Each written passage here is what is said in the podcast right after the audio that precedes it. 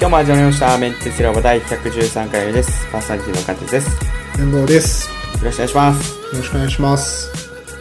綿棒さんはえーっと今日からか皆さんだと今日からはい、月曜日から台湾に旅行に行くと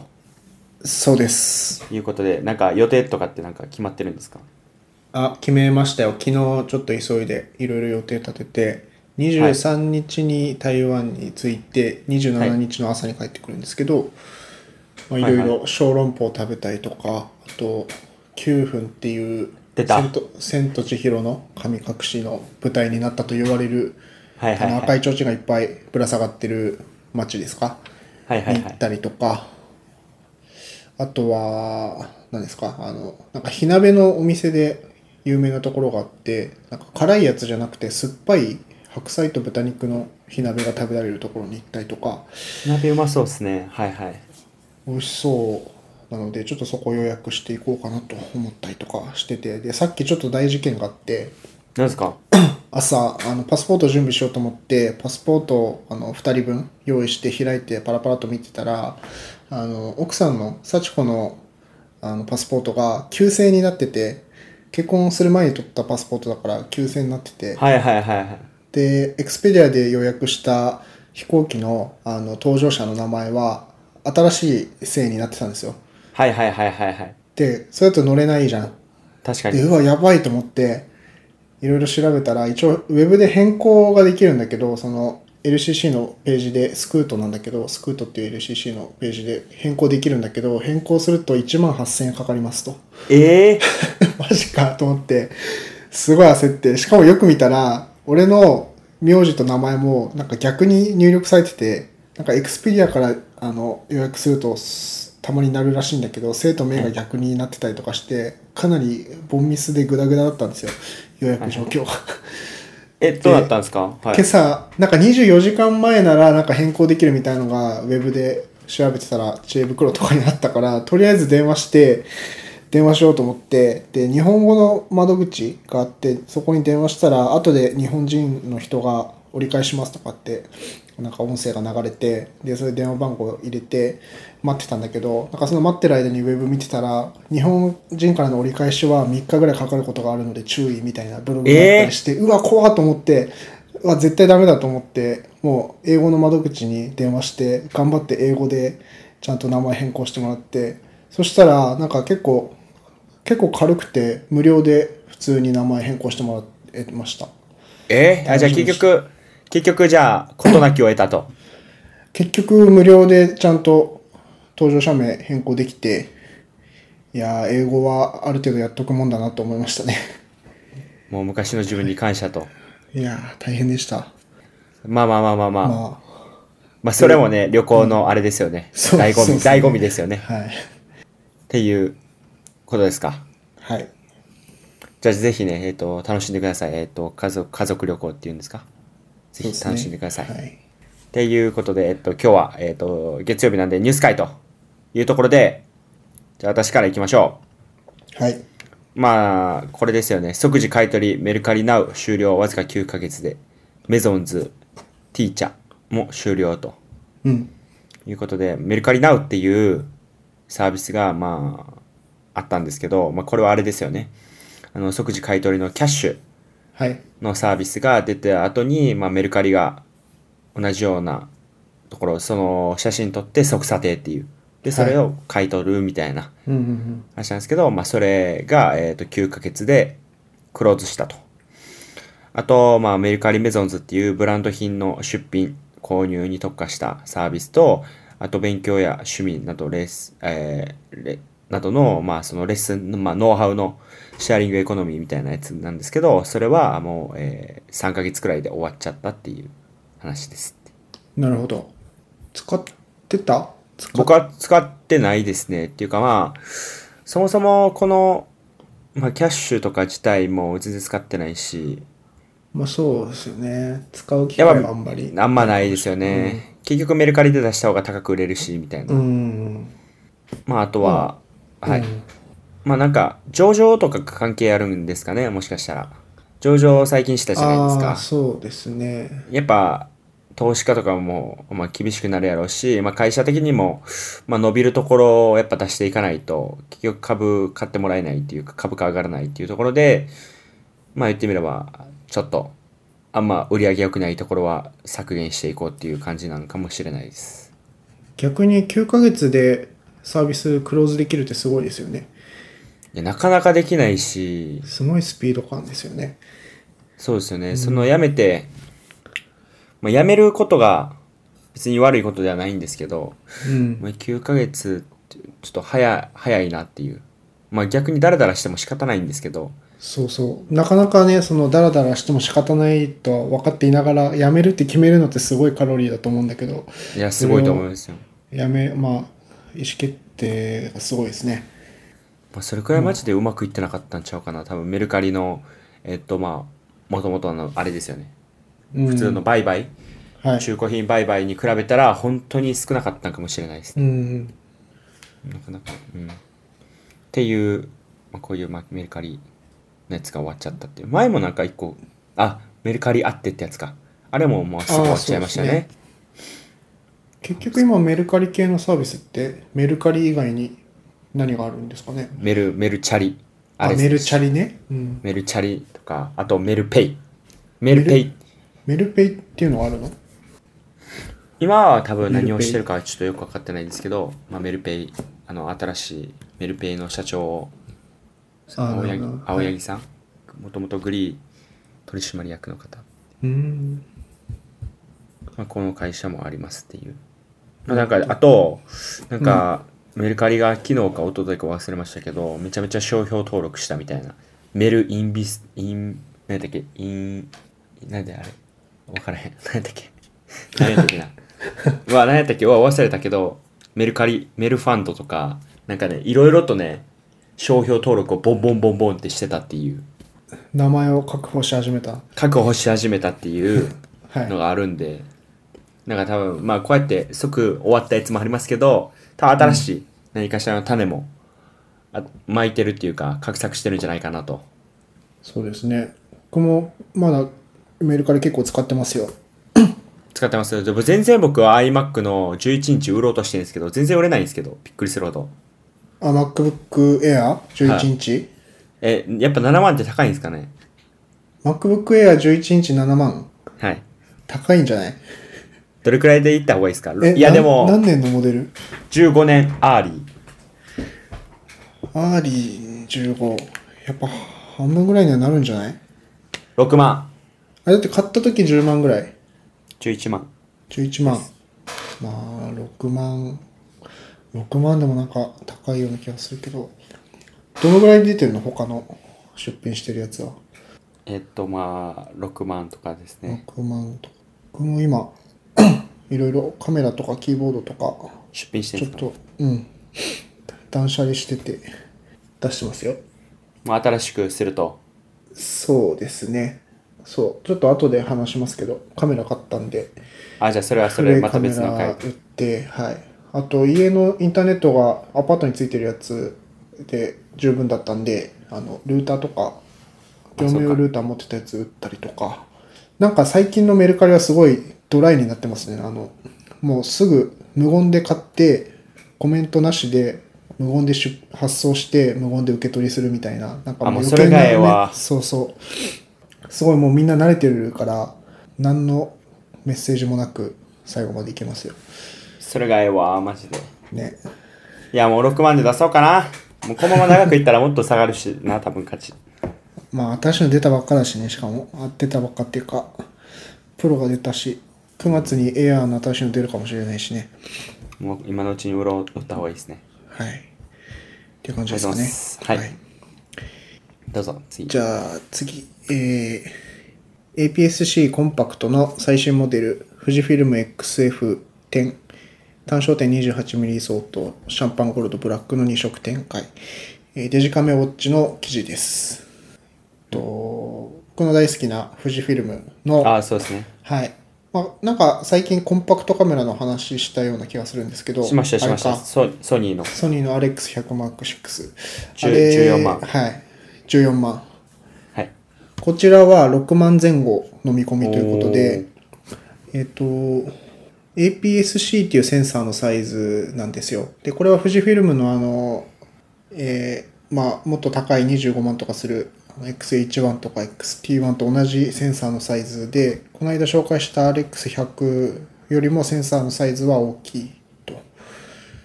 えーまあ、コンパクトカメラでかなり小さいんですけど、あの結構久しぶりに出ましたね。なんか2015年ぐらいに X70 っていうコンパクトカメラがあったんですけど、それの後継みたいな感じで出たコンディジです。僕はこれを簡潔におすすめします。 え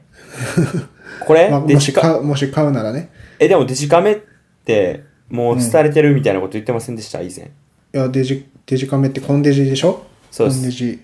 まあ、なだから、まあ、その下手なコンデジとかはいらないって話をしてて、まあ、これ6万前後だから、ま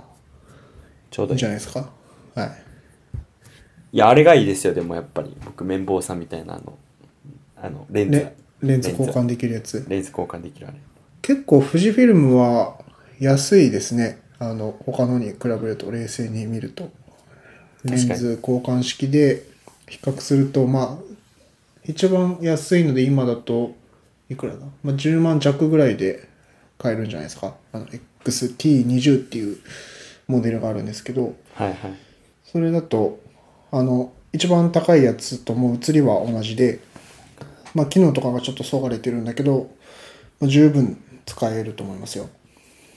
いや、カメラありやな、買うの。結構旅行とか行くもんね。確かに。いあや、のカメラ、はい、うどん。うしましたあ、なんか GoPro とかの方が合ってそうだなと思って。僕ですかそうそううん。いやいやいや、でもやっぱこれがいいですよ。あの、首をかけて、首にかけて、ああ、その形から入りたい。形から入りたい。で、まあ、あまあまあコンパクトなやつで、カバンにも入れれるっていうう。ん。そうで、ちょっとこれ、この XF10 が出たのをきっかけに、ちょっとこれに刺激されて、なんか全然違う機種を買ってしまったんですけど、XE3 っていう、これもあの、富士フィルムのレンズ交換式の中で一番小さいモデルなんですけど、はいはい。それを買いまして、あ、それはまあたそううん後でですかあ、そうですね。まあ、別の回でやってもいいですし、まあまあ、そんな感じです。おー。まあこれが出たというところで、まあ綿棒さんおすすめ。そうですね。まあ、ちょっとまだ触ってないんで、なんとも言えないですけど、こどういう方におすすめですかこれは。ちなみに。想定すれる中で。はまあ、あの、レンズ交換式の大きいやつを持ち、持ち歩きたくない人とか、持っててサブで使う人とか、そういう感じですかね。あの、 写真、なんか、好きな写真が、その街のスナップとか、こ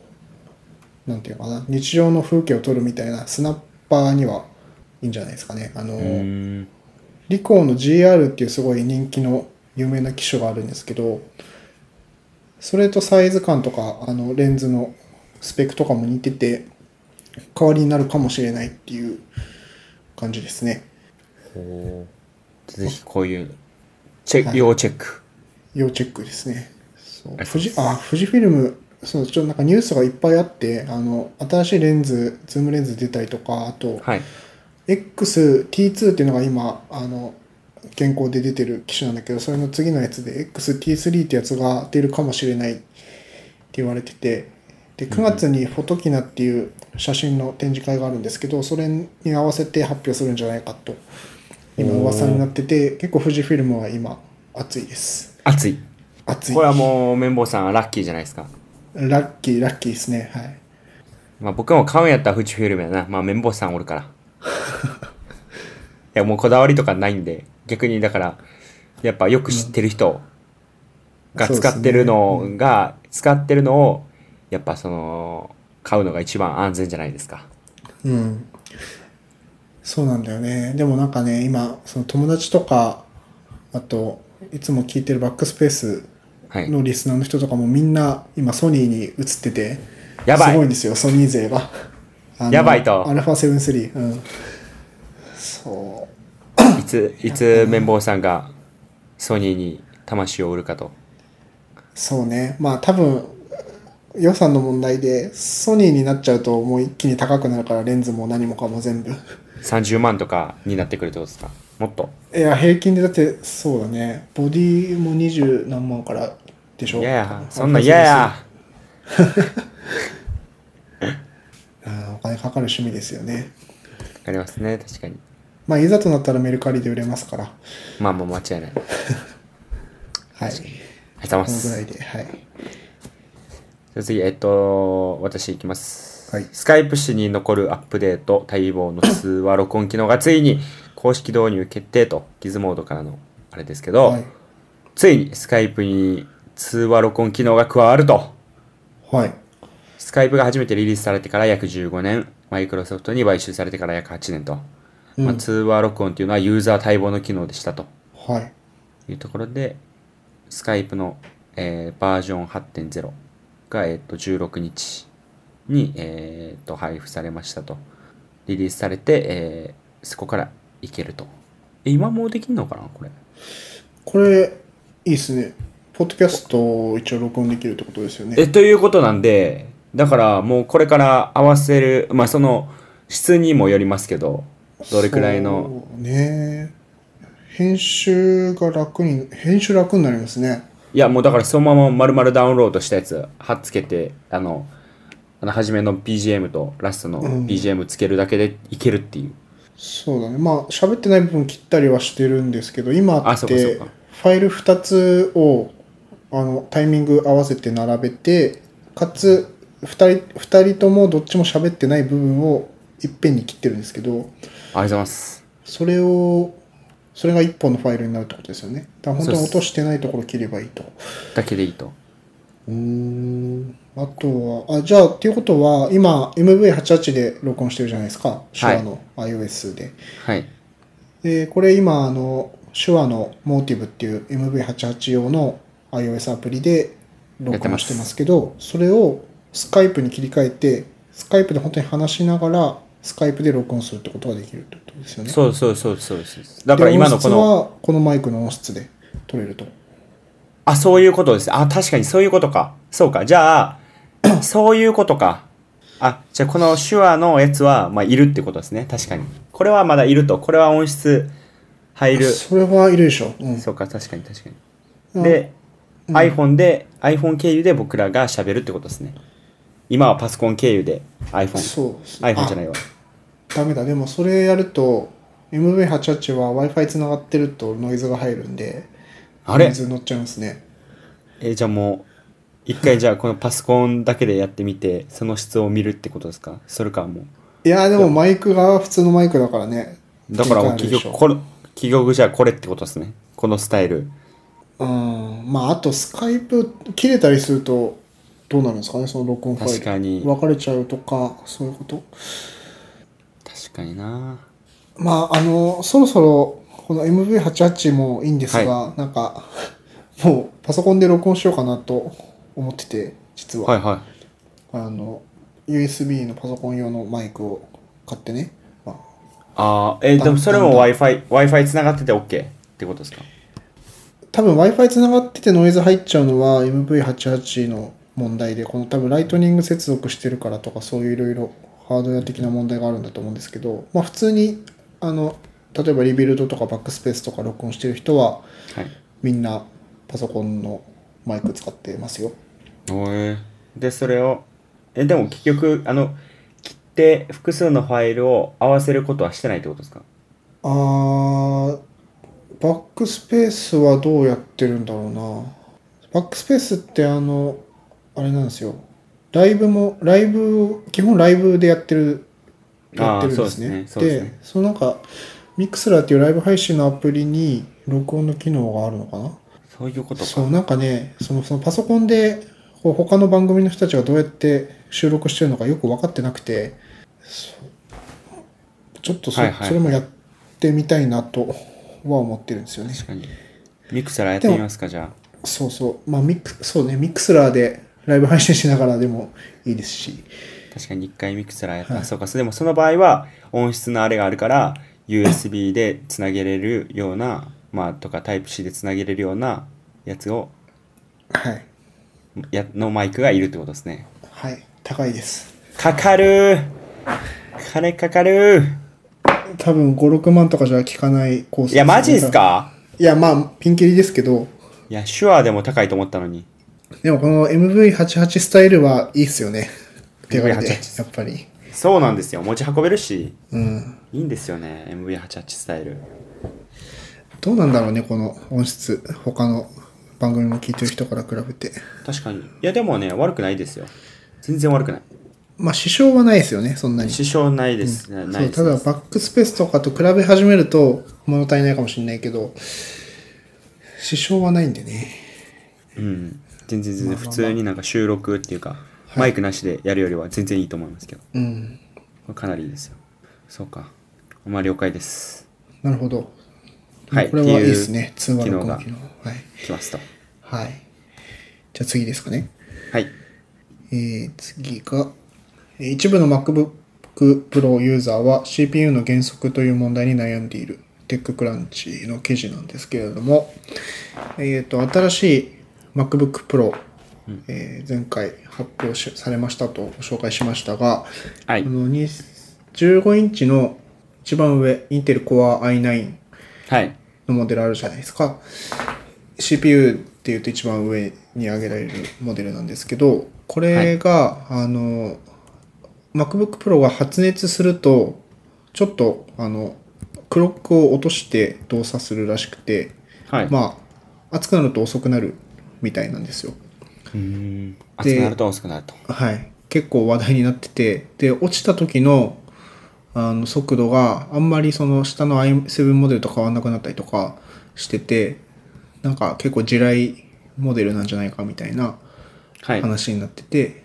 でこの D2D っていう YouTube チャンネルでなんかひ比較っていうか検証動画がアップされてて、はい、 Core i9 モデルの MacBook Pro が発熱した時のあの動作をちゃんとサーモグラフィーのカメラで熱確かめながらあのクロック測ってみたらやっぱり下がっててみたいなで冷凍庫に入れながらえ同じことやったら全然問題なかったみたいな検証動画があって、ちょっと面白かったので紹介しました、 MacBook Pro。 i9 はやめた方がいいのかな Core i9。じゃあ i7、あでも、はい、まあそういうことね。まあそういうことなんですよ